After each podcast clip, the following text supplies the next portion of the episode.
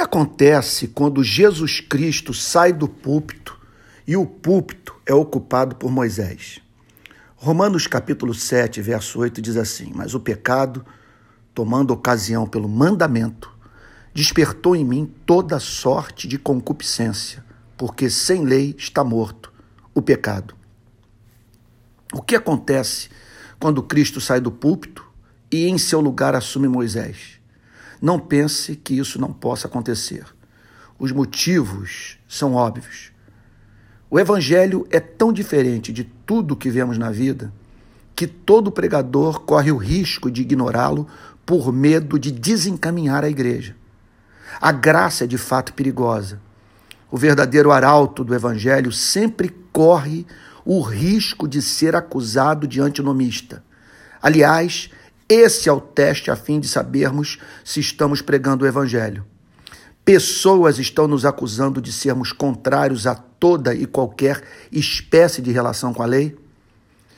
Segundo lugar, o desejo de apresentar a Deus uma igreja santa pode levar o pregador a deixar de fazê-lo via mediação do evangelho, a fim de fazê-lo via mediação da lei. Parece mais racional. Pense em um ano de Moisés no púlpito. À luz do capítulo 7 da carta de Paulo aos Romanos, os desvios morais mais graves podem ocorrer apesar de todos os esforços da igreja para se manter pura. O cristianismo tem a pregação sobre moralidade como uma verdadeira praga para a santificação da igreja. A lei em razão da fraqueza da nossa carne, só faz despertar no homem o desejo de praticar o que ela proíbe.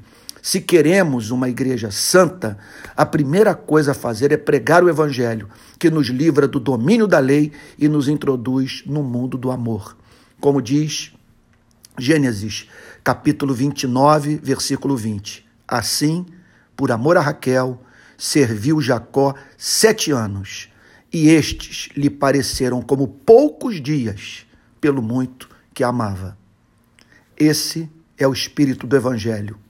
A santidade, mas na espontaneidade do amor.